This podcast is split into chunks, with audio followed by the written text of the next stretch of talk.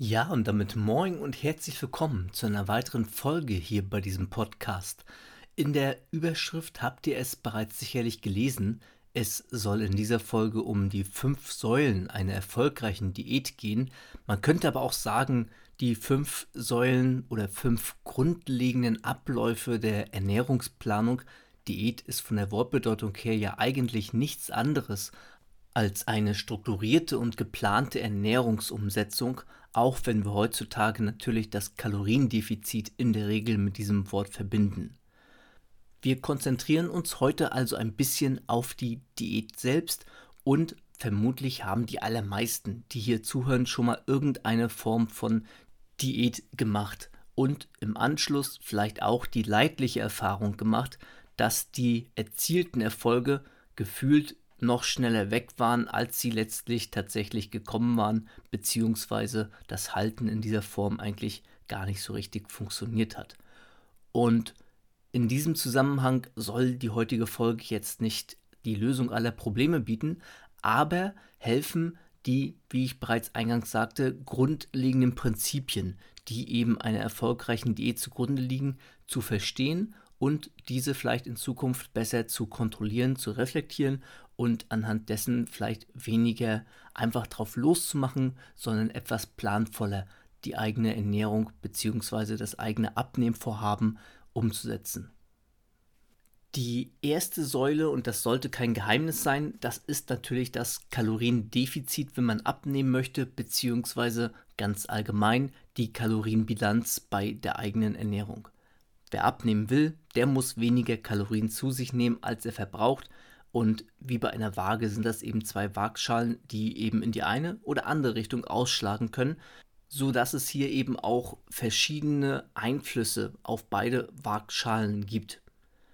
Die Basis, wenn wir bei unserem Verbrauch jetzt erstmal schauen wollen, stellt der Grundumsatz dar, der von Faktoren wie Alter, Größe und Gewicht abhängig ist, aber auch durch beispielsweise den Hormonstatus, die Außentemperatur oder so etwas wie Nikotinkonsum beeinflusst wird.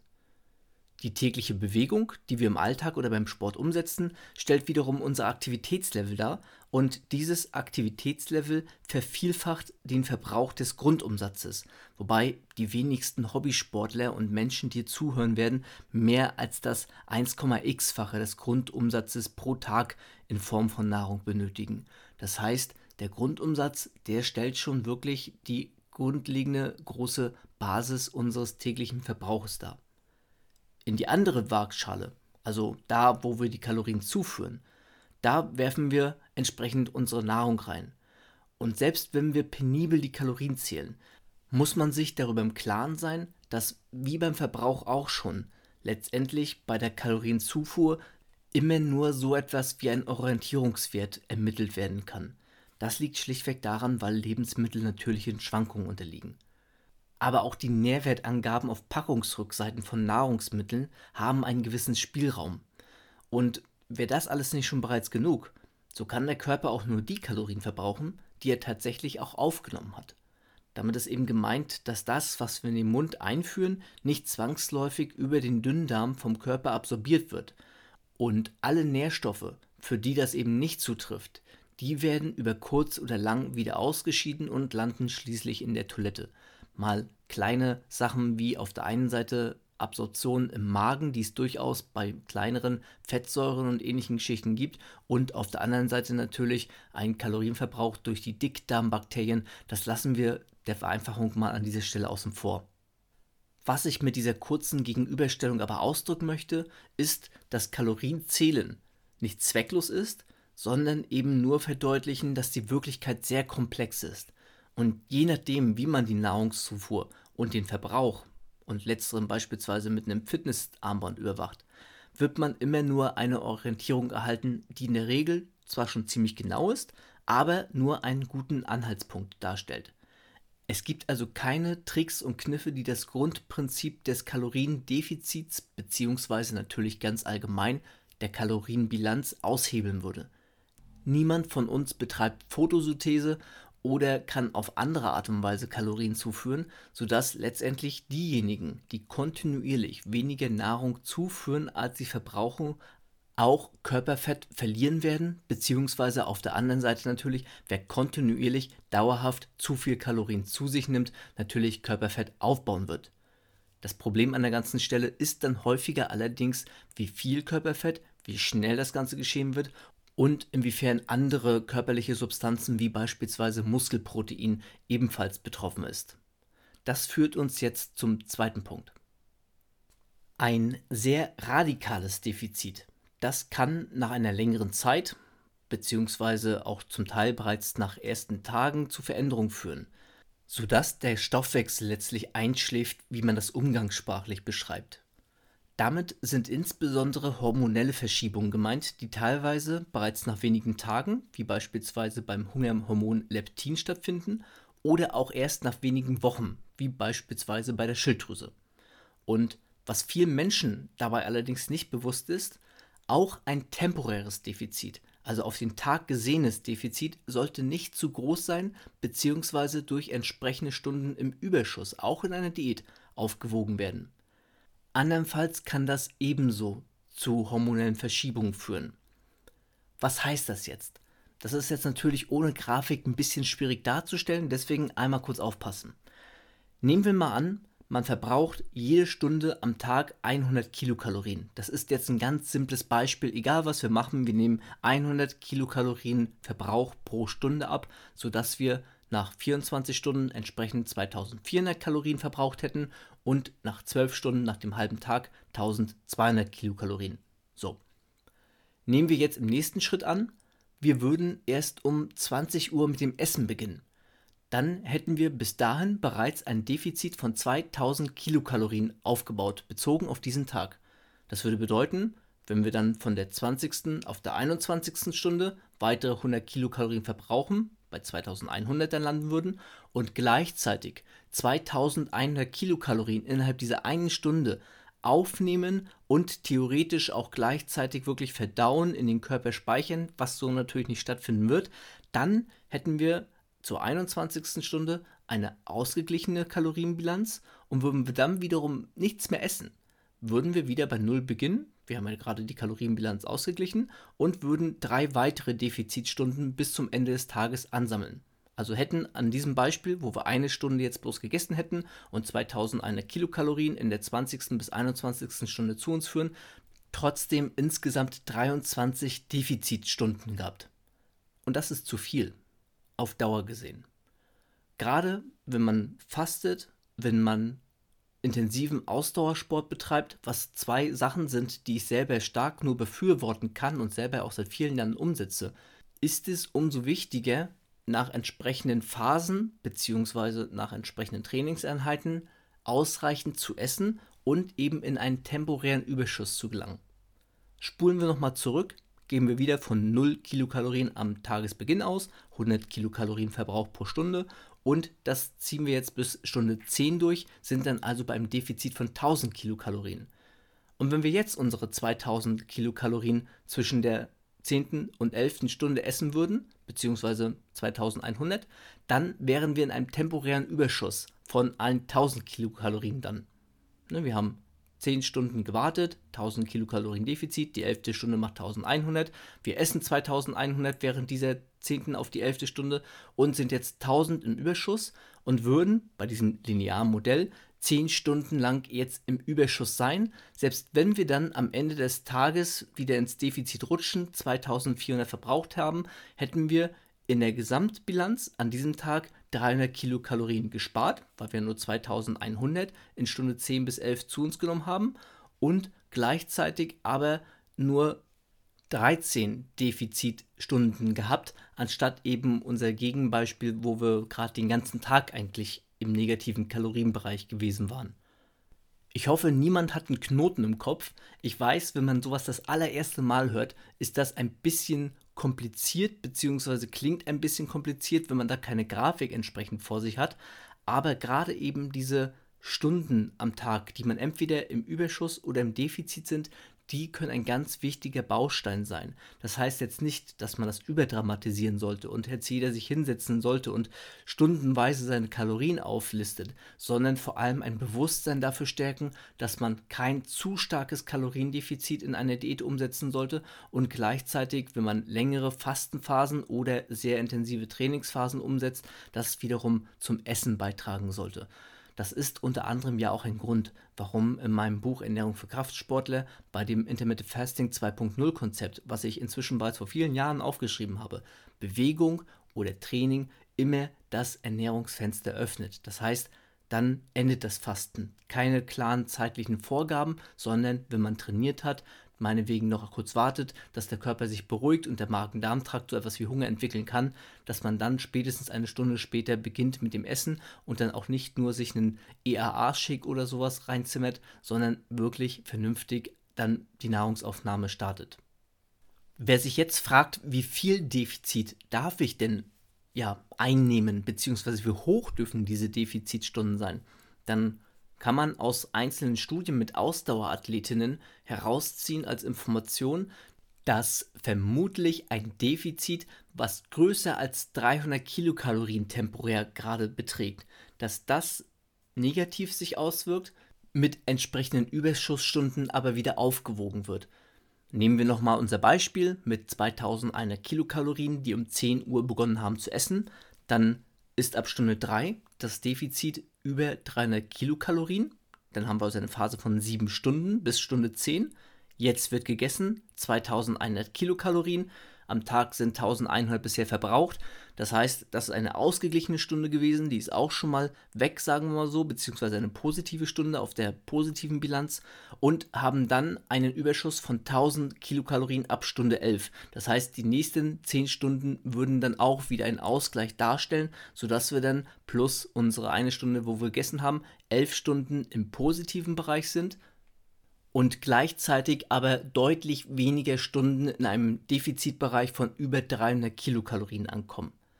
Und das wiederum führt letztlich auch dazu, dass die Wochenbilanz schlichtweg nicht zu groß sein sollte. Das ist also der Cue, wie man das in der Praxis am einfachsten lösen kann, sich nicht hinsetzen und die Stunden jetzt aufzählen und gegenrechnen, sondern die Botschaft, die man hier mitnehmen sollte und was quasi die einfachste Umsetzung in der Praxis ist, sieht so aus, dass man in der Woche ein Defizit von etwa 2100 Kilokalorien anpeilen sollte. Das ist ein tägliches Defizit von 300 Kilokalorien, was wiederum auf die Woche, aber auch sehr unterschiedlich wieder gelegt werden darf. Das heißt, es darf mal ein Tag im Überschuss sein, während an einem anderen Tag entsprechend mehr als 300 Kilokalorien verbraucht werden.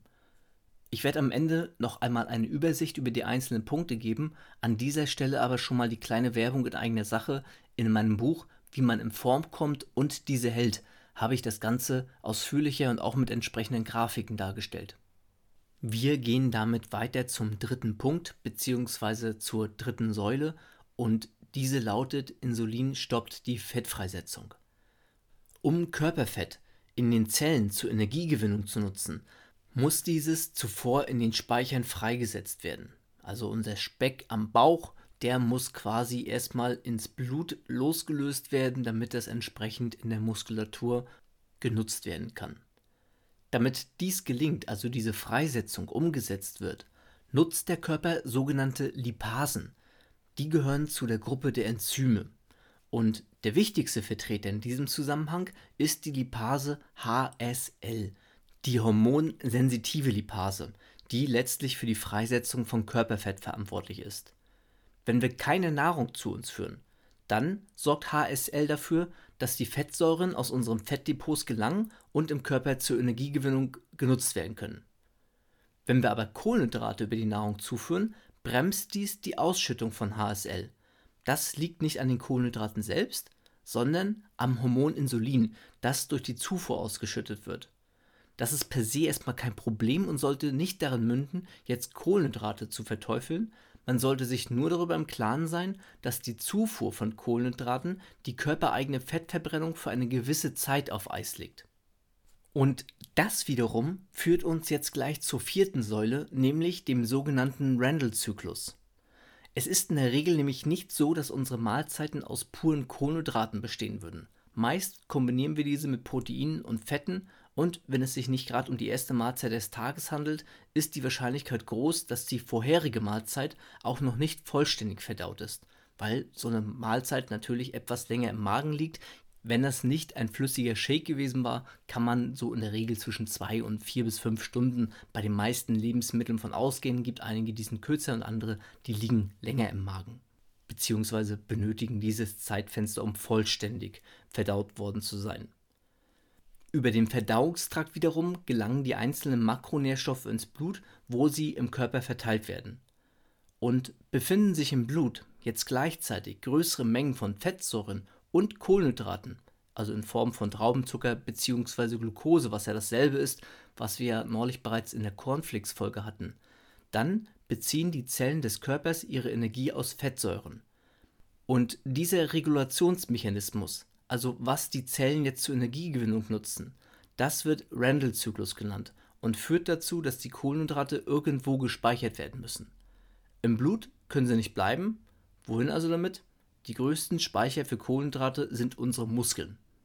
Sportliche Aktivität hat zum Vorteil, dass eben die Kohlenhydratspeicher in der Muskulatur zum Teil geleert werden und zum Zweiten, dass regelmäßiges Training nicht nur unsere Muskelmasse erhöht, sondern egal ob wir Ausdauer oder Krafttraining machen, auch immer dazu führen wird, dass die Kohlenhydratspeicher in den bereits vorhandenen Muskeln größer werden. Es passen also unterm Strich mehr Kohlenhydrate in die Muskeln und wenn wir trainiert haben, dann sind diese Speicher wiederum auch frei, dass dort Kohlenhydrate hineinkommen. Sind diese allerdings noch gefüllt, weil man sich nicht bzw. zu wenig bewegt hat, werden die Kohlenhydrate in der Leber und dem Fettgewebe zum Teil auch zu Fettsäuren umgewandelt, da es eben für die Speicherung von Körperfett keine Grenzen gibt. Und sollten unsere vorhandenen Fettzellen bereits gefüllt sein, dann lässt der Körper schlichtweg einfach neue entstehen. Einfach weil es dafür keine Grenzen für ihn gibt.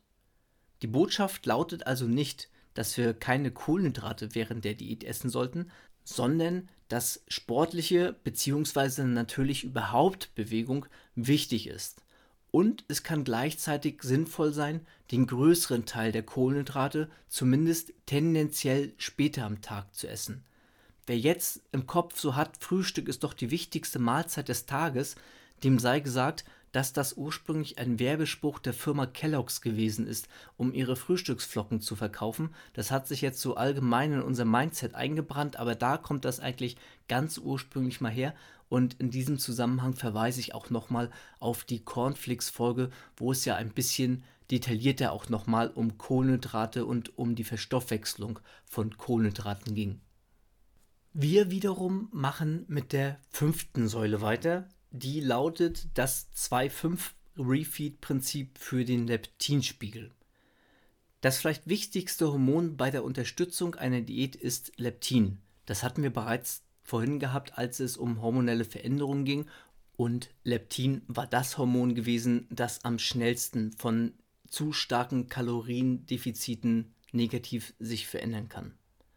Wer zu wenig Leptin ausschüttet, oder eine reduzierte Sensitivität besitzt, weist nicht nur ein verschlechtertes Sättigungsgefühl auf, sondern hat auch eine verschlechterte Freisetzung von Fettsäuren, die wiederum zur Energiegewinnung genutzt werden sollen. Leptin ist also auf vielfältige Weise von unserem Verhalten abhängig. Ein starkes Kaloriendefizit oder Nächte mit zu wenig Schlaf können bereits nach zwei bis drei Tagen zu einer beträchtlichen Veränderung des Leptinspiegels führen. Betroffene merken das meist daran, dass sie so ein gesteigertes Hungergefühl haben und möglicherweise sogar bereits unkontrolliertes Essverhalten zeigen. Auf der anderen Seite genügen bereits ein bis zwei Tage, damit sich der Leptinspiegel regeneriert, wenn vermehrt Kalorien zugeführt werden und dies insbesondere durch Kohlenhydrate geschieht. Es macht also somit Sinn, selbst während einer Diät mindestens zwei Tage mit einem leichten Kalorienüberschuss zu haben. Entscheidend ist, dass man am Ende der Woche durchschnittlich ein Kaloriendefizit erreicht Und da hatte ich ja bereits gesagt gehabt, ich würde so um die 2100 Kilokalorien empfehlen, weil das schlichtweg ermöglicht, dass man die hier genannten Punkte berücksichtigt und gleichzeitig die Diät geduldig und langfristig umsetzen kann, ohne dabei eben seinen Körper zu schädigen. Die Hauptbotschaft sollte somit immer lauten, dass eine Diät nie zu radikal umgesetzt werden sollte was auch unter anderem schon ein Grund war, dass ich damals in meinem Buch Ernährung für Kraftsportler, wo ich ja das Konzept der Speed Weeks dargestellt hatte, diese maximal eine Woche lang empfohlen habe und danach mindestens vierwöchige Phasen der normalen Ernährung bzw. eines milden Defizits empfohlen hatte, um schlichtweg zu verhindern, dass man vielleicht die ein oder andere Woche früher sein körperliches Ziel erreicht hat, aber der Körper gleichzeitig geschunden und kaputt ist und man über kurz oder lang eigentlich nur wieder das sich rauffrisst oder raufbekommt, was man vorher mühsam verloren hatte. Fassen wir das Ganze also nochmal zusammen. Erstens, du benötigst ein Kaloriendefizit, um Körperfett abzunehmen. Zweitens, das Defizit sollte nicht zu groß sein und auch innerhalb eines Tages sollte der Körper nicht zu lange sich in einem zu großen Defizit befinden. Drittens, die Zufuhr von Kohlenhydraten stoppt die Freisetzung von Fettsäuren. Wenn dann noch zusätzlich Fett über die Nahrung konsumiert wird, müssen die Kohlenhydrate im Körper gespeichert werden oder werden zu neuem Fett umgewandelt, welches aber später verbrannt werden kann. Viertens, man könnte sich diese Abläufe zunutze machen, indem man ein flexibles Intervallfasten umsetzt, wie ich es eben auch bereits seit 2016 erstmals in meinem Konzept Intermittent Fasting 2.0 ausführlich erläuterte. Fünftens, an zwei Tagen in der Woche sollte man in einem Kalorienüberschuss sein, um die Leptinspiegel ansteigen zu lassen. Entscheidend ist, dass letztlich auf die Woche gesehen ein Kaloriendefizit erreicht wird, um seine Ziele zu erreichen. Für ein gesundes und nachhaltiges Abnehmen sind etwa 10% als Orientierung empfehlenswert oder, was ich bereits gesagt hatte, maximal 2100 Kilokalorien. Ausnahmen sind natürlich nach oben, nach unten immer vorhanden. Wer sehr leicht ist als Frau oder wer sehr schwer ist als Mann, der kann natürlich entsprechend angepasste. Bei all dem sollte jedoch nicht vergessen werden, dass die Ernährung nur ein Aspekt einer Diät ist. Bewegung und ausreichender Schlaf sollten mindestens genauso viel Beachtung geschenkt bekommen wie die Planung der Ernährung. Und insbesondere der Schlaf und das Stressmanagement, das wird von vielen Menschen immer noch zu häufig unterschätzt. Darüber hinaus gibt es natürlich auch bei der Ernährung noch weitere Aspekte, die korrekt umgesetzt werden sollten. Eine ausreichende Proteinzufuhr, genügend Mikronährstoffe, ein ausgeglichenes Verhältnis von Omega-6 und Omega-3-Fettsäuren und vor allem eine ausreichende Flüssigkeitszufuhr sind bei der Planung der Ernährung nur einige Punkte, die ebenfalls eben nicht außer Acht gelassen werden sollten. Das würde nur schlichtweg den Rahmen dieses Podcasts heute sprengen. Und damit sind wir auch am Ende der heutigen Folge. Wer sich noch mal ein bisschen detaillierter für die verschiedenen Sichtweisen, für die Ernährung, das Hormonsystem, unsere Psyche und soziale Faktoren und wie das alles zusammenspielt bei einer Diätumsetzung, wer sich dafür interessiert, der kann einfach nochmal in mein Buch, wie man in Form kommt und diese Held reinschauen. Da ist das Ganze auch nochmal mit Grafiken ausführlicher beschrieben. Das alles und weitere Informationen findet ihr in den Shownotes. Und mir bleibt dann nur noch zu sagen, vielen Dank für eure Zeit, vielen Dank für euren Support und bis zum nächsten Mal.